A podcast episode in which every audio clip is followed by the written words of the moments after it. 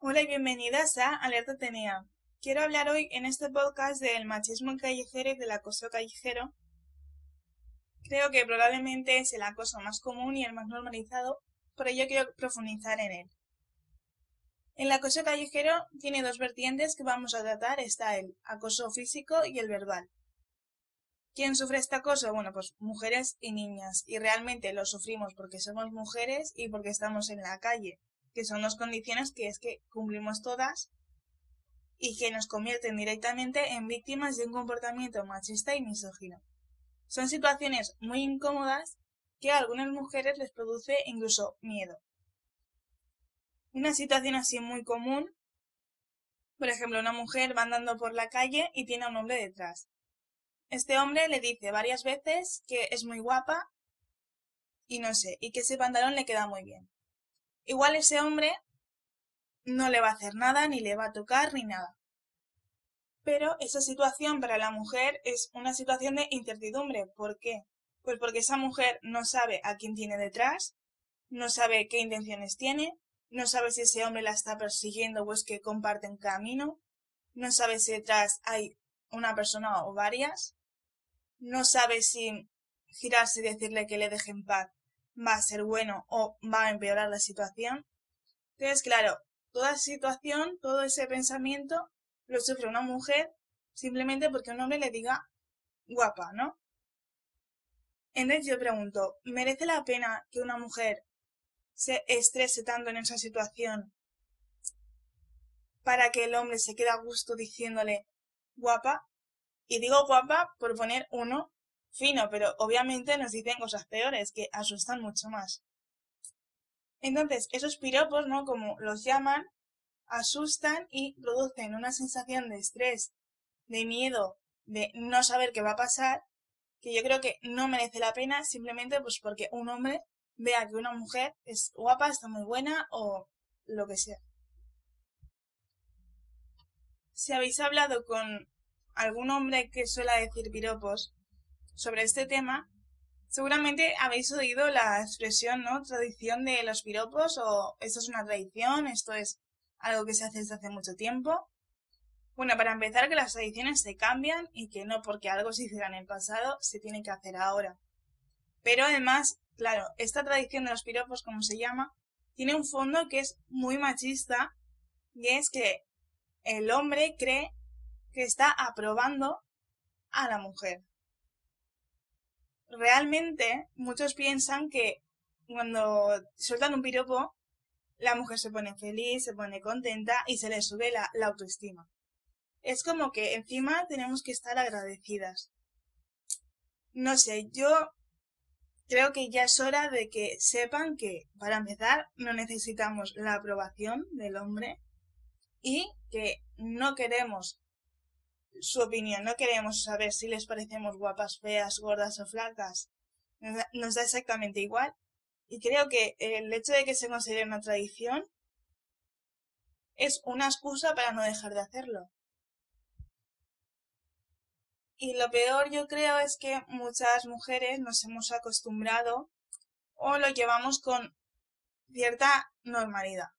Por ejemplo, yo, si veo que hay en un portal o en la puerta de un bar o lo que sea hay un grupo de hombres, automáticamente no paso por ahí, sino que me cruzo de acera o intento buscar otro camino. A todo esto solo he hablado del acoso verbal. Existe el acoso físico que genera aún más miedo y muchas veces traumas en las mujeres. Y yo creo que a casi todas nos ha pasado no ir por la calle y que un señor pase por tu lado y te toque el culo, o sobre todo en el transporte público, que es un horror cuando sientes que un hombre te está sobando y encima lo hace con la excusa de que hay poca, poco espacio, hay muchísima gente, eh, no tiene sitio donde cogerse para si no se va a caer. Son excusas que ya no cuelan porque nos, nos las han dicho muchas veces y yo si hay mucha gente no me cojo en el culo de una chica, es que además es estúpido. Pero se aprovechan de que no les vas a decir nada, de que te da pereza y hacer el espectáculo.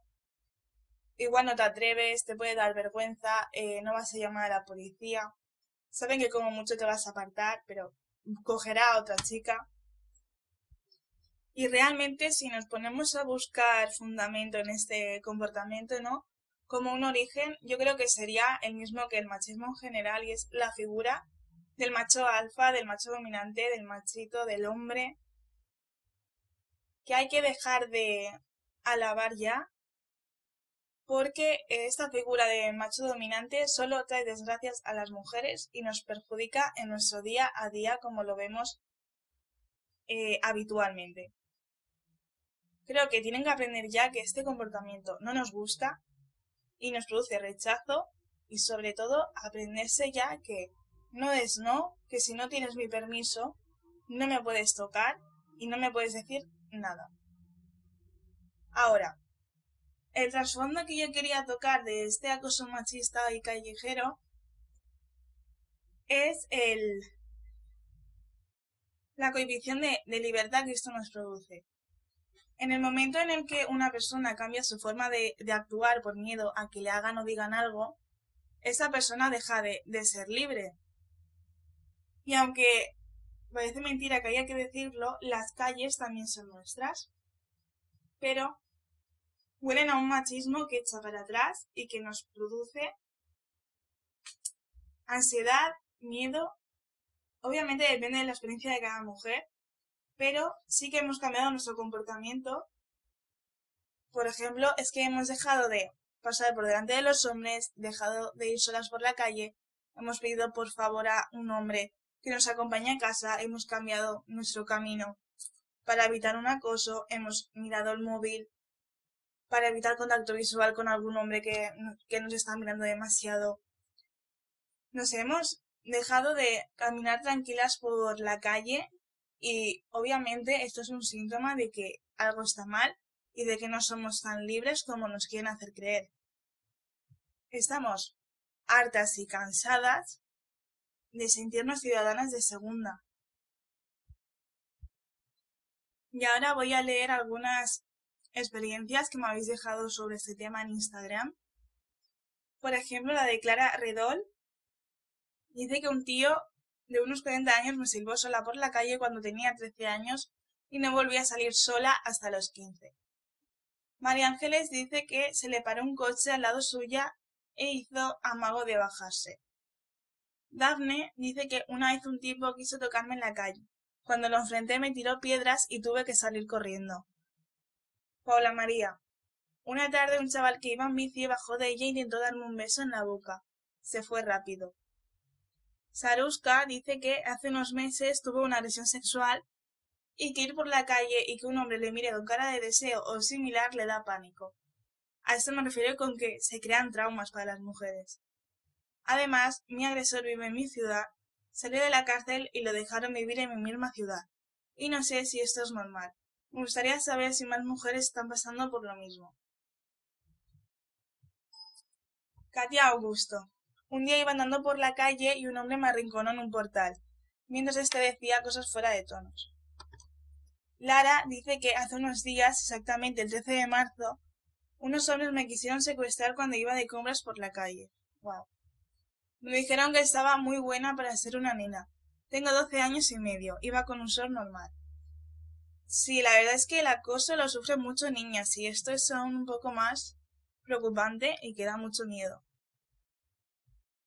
Rania Gastal dice que cuando vas por la calle todo lo que tienes a tu alrededor piensas que es malo. Totalmente. Leila Torres dice que tenía 13 años, pasaron hombres en una camioneta, me acosaron, les dije que les jodieran y me empezaron a decir cosas como puta, zorra y más que no recuerdo. Sí, esto es lo que he dicho antes, que a veces no sabes si enfrentarte a él va a ser mejor o peor, porque igual te puede hacer algo, ¿no? Y el último es de Alerrirbes Store. Dice que un grupo de 15 años me gritaron cosas morbosas y dos hombres se reían de la situación. Lo que decía, que se apoyan muchísimo entre ellos. Salía del trabajo y mientras esperaba al bus un hombre en su auto me dijo que me subiera en él y que me llevaría. Esta es muy típica también, el tema del coche.